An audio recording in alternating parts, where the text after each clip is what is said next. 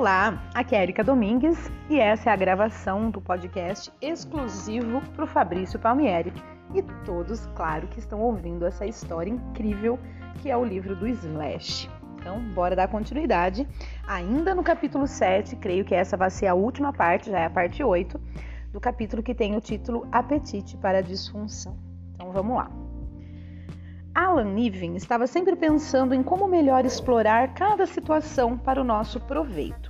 Era excelente na divulgação e em gerar entusiasmo. Enquanto o álbum era masterizado e preparado para o lançamento, ele nos manteve ensaiando e agendou para nós três apresentações em Londres, no Marquis, providenciando algumas entrevistas lá também. Fez todo o possível para nos apresentar à Inglaterra antecipadamente, que foi uma estratégia inteligente de sua parte. Antes de podermos ir, entretanto, eu precisava obter um novo green card. Perder o meu fazia pouco, quando deixara a agenda preta onde mantenho todos os meus papéis importantes no teto do furgão quando saíra do local de ensaio numa noite com Duff. Ela acabou se espalhando toda pela Santa Mônica Boulevard, e embora eu tenha conseguido encontrar a maior parte na rua, a única coisa que jamais achei foi o meu green card. É possível que haja um imigrante ilegal andando por Los Angeles sob o nome de Saul Hudson. Se for o caso, espero que meu nome lhe tenha sido útil.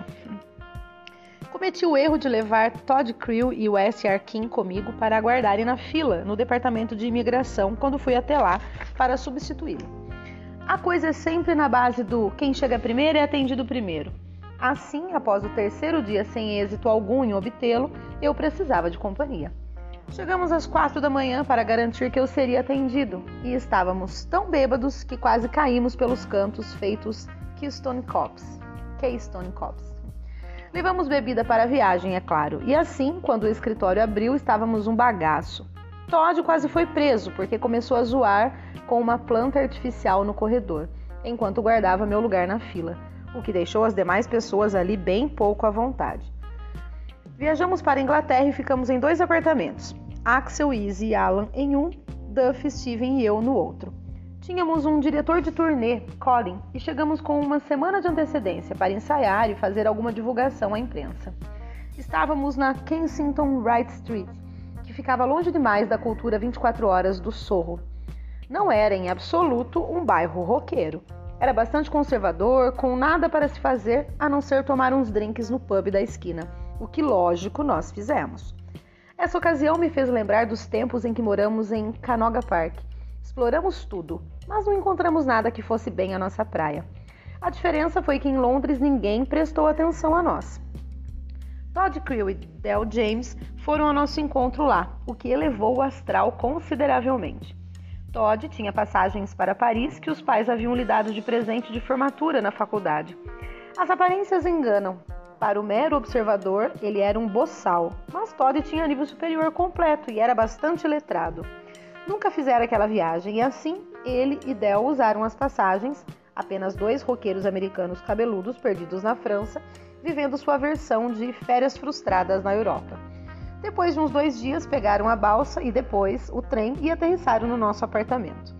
Eram americanos irrequietos tentando viajar de Paris a Londres através de balsas, táxis e trens. Theo costumara chamar pessoas como eu e ele de desmioladas. Nem imagino como esses dois desmiolados conseguiram chegar lá. Nossa rotina diária em Londres consistia em ensaios e depois desses talvez fôssemos a uma das lojas de roupas do bairro, porque era tudo o que havia para se fazer. Uma vez meu técnico de guitarra, Johnny, levou-me a uma fabulosa loja de guitarras. Fez grande estardalhaço em torno de mim. Eu era Slash, o guitarrista do Guns N' Roses, a próxima grande banda americana de rock de Los Angeles. Enquanto ele tentava impressionar o proprietário, deitei-me no chão para ficar mais confortável e apaguei. Tiveram de me carregar dali. Ao que parece, esse incidente causou sensação na imprensa inglesa e deu início a um punhado de apelidos: Slash Crash, Slash estatelado e Slashed, como em mijado ou bêbado. Foram dois. Estabeleci minha lendária reputação ali, nem faço ideia do porquê. Uma vez que nossos amigos de casa chegaram, começamos a nos divertir mais. Bebíamos em cada pub que víamos, ensaiávamos por algumas horas e então bebíamos em todos os outros pubs que víssemos até o horário em que, em que fecham. Não fomos nem de longe tão arruaceiros ou vândalos como havíamos sido, digamos, no vale, porque não tinha muito a se fazer para dar vida a Kensington High Street. O simples fato de se caminhar pela via pública, olhando para os parques e jardins meticulosamente cuidados, já trazia sobriedade a qualquer hora do dia. Nosso espaço de ensaio tinha a mesma atmosfera fria de Londres. Numa sala ou vizinhança séria como aquela, você não se sente bem destruindo coisas. Isso o encorajava a beber com responsabilidade e a comportar-se educadamente. Tão logo nos aventuramos até o sorro e para além, no entanto, encontramos nossos colegas. Uma noite, Duff e eu nos sentimos motivados a ver uma banda, não lembro qual, no Town Country, que era uma antiga cocheira convertida em East London. Enfrentamos empurra-empurra quando chegamos lá e mais empurra-empurra ainda quando saímos. E não paramos para pensar que estaríamos mais ou menos presos ali depois do show. Os trens já haviam parado de circular e tenho certeza de que devia haver um ônibus, mas nós ignorávamos tudo isso. Começamos a caminhar, tentando descobrir em que direção ir, procurando um táxi. Em vão. E claro, começou a chover. Nossa situação me deixou de péssimo humor. E, ao que parece, fiquei tão rabugento e insuportável que lá mesmo, à distância de não sei quantos quilômetros de onde deveríamos ir, Duff julgou necessário me colocar na linha. Não saímos no tapa exatamente, mas houve sem dúvida troca de acusações. Não sei como chegamos ao nosso destino, não me recordo de ter apagado. Depois da nossa briga, não tenho nenhuma recordação. Só sei que chegamos a um apartamento de algum jeito, onde Del nos esperava. Del adorava tirar fotos dos amigos em poses comprometedoras. Assim, descobri através de imagens que não mentem que dormi durante a maior parte da manhã seguinte apoiado nas mãos e nos joelhos, com as botas calçadas e a cabeça enfiada no canto do sofá. Minha cartola quase se desmanchara toda na chuva, mas eu não a largara. Jazia num amontoado disforme ao meu lado. Não fiquei nem um pouco contente com isso e o demonstrei pelo restante da viagem. Senti-me quase pelado. O quê? Está sem a cartola? Uma das nossas excursões mais bizarras na semana que conduzia aos nossos shows aconteceu num domingo. Um dia que ninguém nos deu ao trabalho de dizer que era o da lei seca, o que significava que nem lojas de bebidas, nem pubs, nem mercados tinham permissão de vender birita. É claro que sempre se pode encontrar um infrator qualquer, mas naquele dia a coisa não estava boa pra gente. Ninguém demonstrou solidariedade à nossa causa nas severas travessas da Kingston High Street. Ao perambularmos à procura de um pub aberto, deparamos com umas figuras bem estranhas.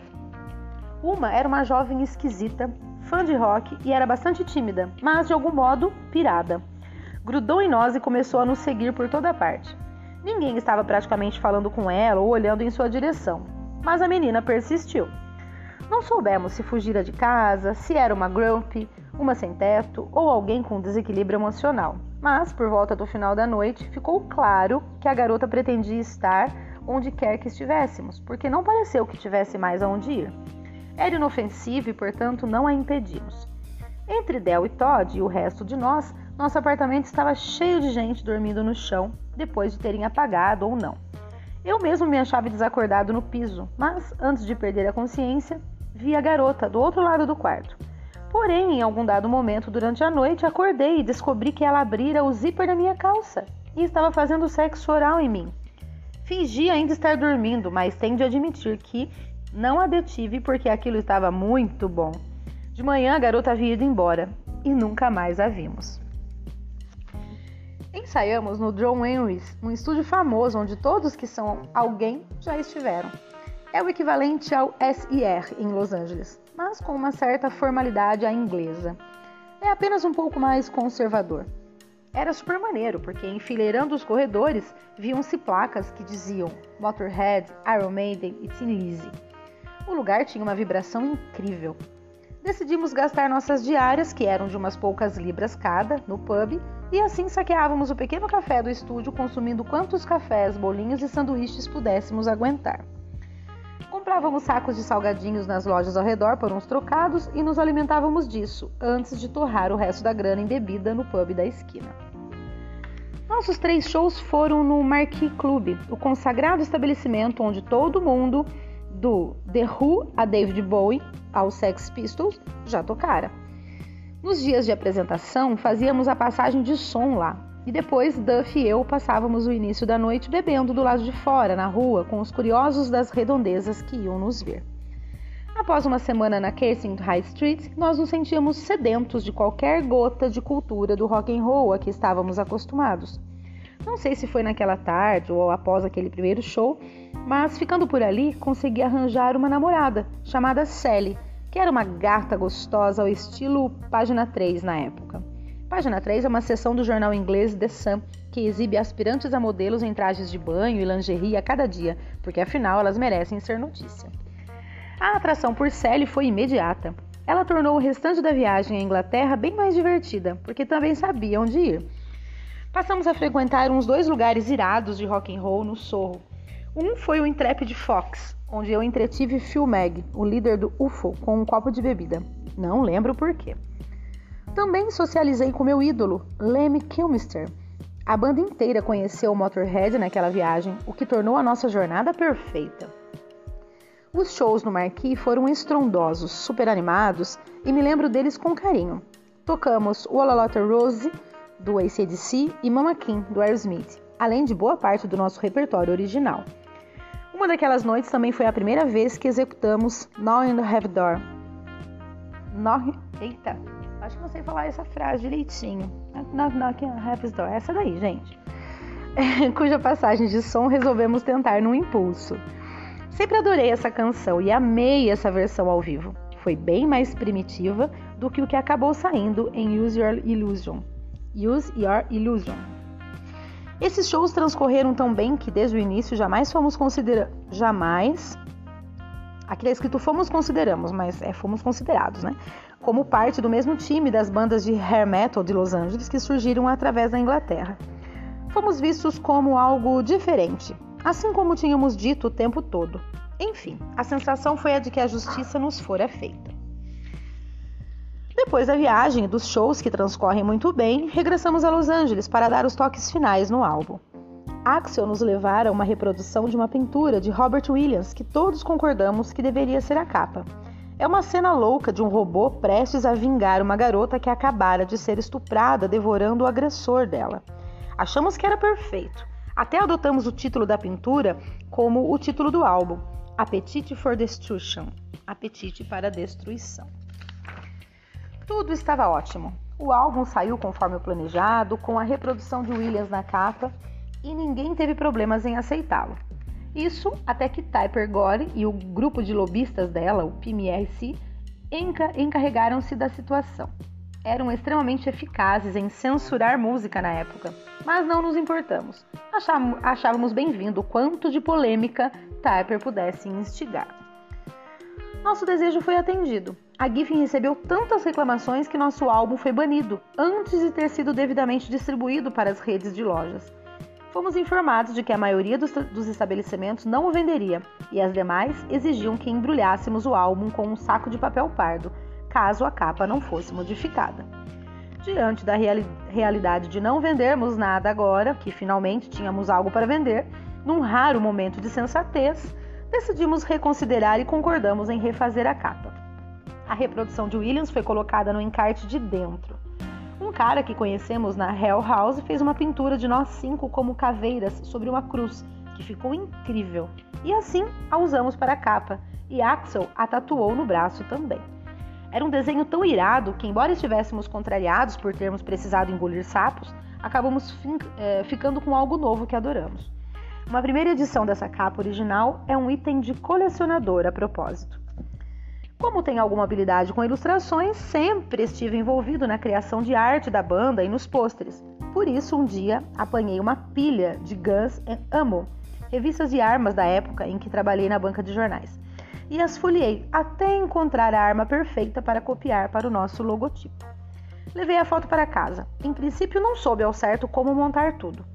Eu estivera com Ivone na ocasião e numa noite, depois que ela e a mãe foram dormir, estava sentado à mesa da cozinha e a ideia tomou forma. Peguei a foto da arma e a desenhei à mão livre. Em seguida, desenhei outra na transversal e com rosas abaixo de ambas. Esse desenho simples pegou, tornou-se o logotipo da banda. De qualquer modo, uma vez que concordamos com a nova ilustração para a capa do álbum, quis ir a Nova York para supervisionar o trabalho de arte dela, como também para me reunir com a nossa assessoria comercial sobre as nossas camisetas e nosso novo representante de vendas, Bill Elson, da IC, ICM. ICM, ICA. Né? Seria uma viagem bastante movimentada. Na ocasião, eu estava namorando uma atriz pornô, Luz Iris, de cujo trabalho eu gostava. Afinal, enquanto a natureza chocante do trabalho dela pudesse desencorajar outros pretendentes, eu me sentia intrigado por aquela garota. Acabamos ficando juntos de um jeito ou de outro em Los Angeles e dormi no apartamento dela por algum tempo. Quando tive de ir a Nova York, por coincidência, Luiz precisou ir também, porque teria de filmar algumas cenas em, uma das, em umas duas boates de striptease em Times Square. Luiz tivera um quarto reservado no Milford Plaza entre a 8 Avenida e a Rua 45. E assim fiquei lá com ela quando cheguei. Gente, eu vou parar por aqui, que já deu 15 minutos de áudio, é o tempo que eu tenho disponível hoje para ler. E aí, com mais 15 minutos de áudio, né? Porque mesmo tempo aqui, mesma quantidade de páginas, no próximo áudio já termina esse, esse capítulo. Então vocês me desculpem, eu queria muito ler mais, mas realmente é o tempo que eu tenho. Espero que vocês estejam gostando da leitura, principalmente o meu querido, lindo Fabrício e todos, claro, que estão ouvindo. Um grande abraço, um grande beijo e até o próximo áudio.